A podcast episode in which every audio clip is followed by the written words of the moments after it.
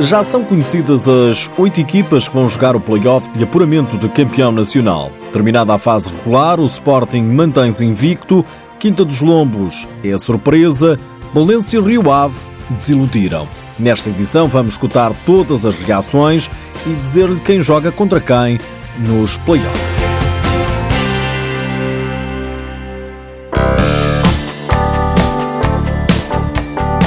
O Sporting há muito que garantiu o primeiro lugar da fase regular da Liga Portuguesa, por isso a notícia está na invencibilidade dos Leões. Tudo vitórias e apenas um empate. Venceu todos os jogos e voltou a quebrar recordes. No fim de semana, o Sporting foi a Vila do Conde vencer o Rio Ave.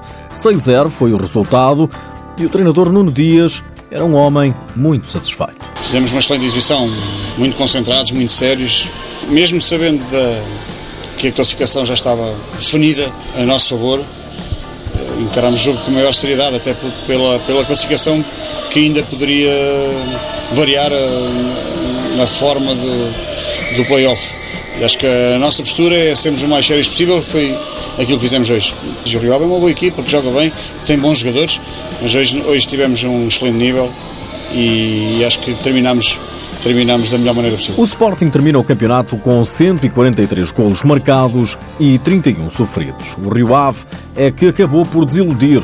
Os vilacondenses mantêm-se na Primeira Liga, mas falham os play-off. Renato Fontes admite que deixar tudo para a última não costuma dar bom resultado. Podíamos tentar fazer o impossível, que era pontuar com o Sporting, para ver se conseguíamos ir ao play-off. Não conseguimos, a tarefa revelou-se mesmo impossível.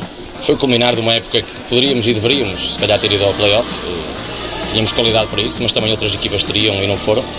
Falhámos, se calhar, em momentos decisivos, especialmente em casa. Dois a três jogos que deveríamos ter pontuado, mais com o empate, não pontuámos mais, vamos ter feito a vitória.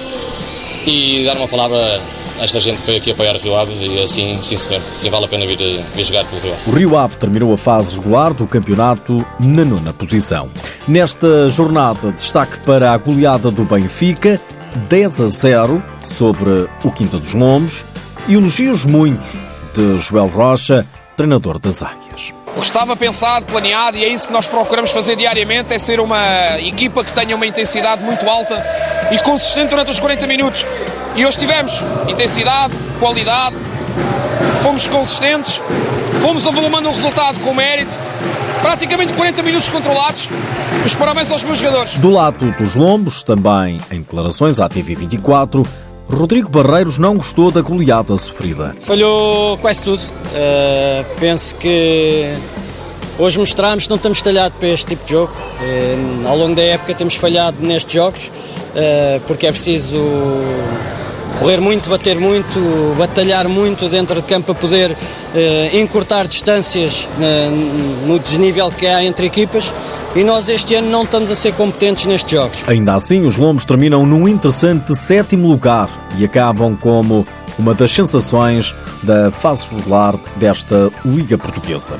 O Sporting de Braga, já com o terceiro lugar garantido, foi ao terreno de Borinhosa vencer por 3-1.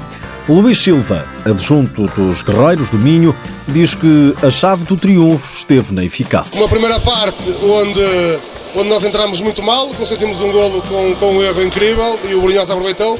E penso que o Borinhosa na primeira parte foi superior ao Braga e poderia ter eh, ido para, para, para o intervalo com uma vantagem mais dilatada. Na segunda parte penso que foi exatamente o contrário. O Braga entrou, entrou bem, entrou forte, que a diferença no marcador traduz a capacidade de finalização do Braga na segunda parte. Apesar da derrota, o Borinhosa garantiu os play-off, terminando na oitava posição, mas o treinador Alex Pinto não gostou da exibição. Insatisfeito, satisfeito com o resultado, não era a derrota que procurávamos. No entanto, há mais para além do resultado no jogo e tenho que estar plenamente satisfeito pela atitude e pelo comportamento dos meus jogadores durante os 40 minutos. Uh, Esforçaram-se, tentaram de tudo para que este não fosse o resultado. Borinhosa arriscou perder os play-off, mas acabou por beneficiar da derrota do Rio Ave frente ao Sporting. Destaque ainda para o quarto lugar, alcançado pelo Módicos.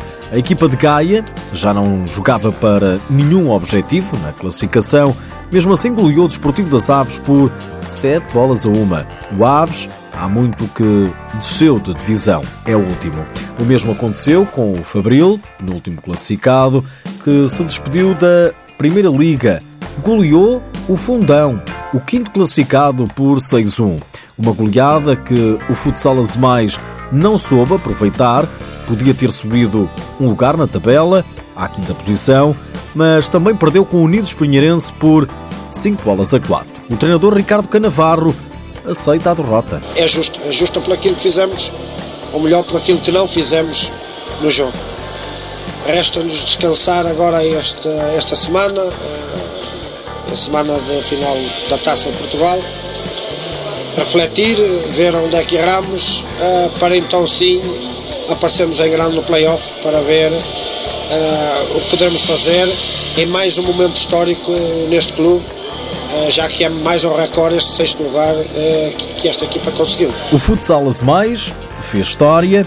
O Unidos Pinheirense, mesmo vencendo, não chegou para passar à fase seguinte. Ainda assim, o treinador Carlos Machado gostou desta última exibição? Foi um jogo, pensou, com, com duas partes completamente distintas. Nós, na primeira parte, um, com algumas limitações que tínhamos em número de atletas, tentámos fazer um jogo mais pausado, uh, aproveitar uma outra transição para tentar fazer o gol. Penso que fomos, fizemos uma primeira parte muito boa, chegámos ao intervalo a vencer por 4-0. Uh, na segunda parte, penso que entramos bem. Depois tivemos ali um momento em que estávamos avisados para o 5 para 4 do, do Azemais, que são fortíssimos, jogadores com muita qualidade, e nós tivemos que fazer algumas alterações na nossa estratégia a nível defensivo, porque em virtude de não termos alguns atletas disponíveis, mas penso que os atletas que estiveram presentes conseguiram dar resposta àquilo que nós tínhamos solicitado e, eh, e penso que no final somos uns justos vencedores. Outra desilusão foi o Belenenses. Foi goleado em casa na última jornada por 5-1 diante do Leões Porto Salvo e ficou fora dos play-off. O jogador dos Azuis, Jota, queixa-se da falta de eficácia. Acho que acabou por ser um reflexo da, desta época. Acho que na primeira parte em que, em que, entramos, em que entramos melhor, uh, fomos senhores do jogo, mas não, não conseguimos concretizar mais uma vez. Só posso deixar um, um apreço a todos, a todos os meus colegas. Não foi a época que, que desejávamos, mas um, foi uma alegria imensa partilhar, partilhar o balneário com eles. O Bolonenses termina no modesto 11 lugar, num campeonato onde o melhor marcador foi Davis Moraes, do Benfica, com 28 golos.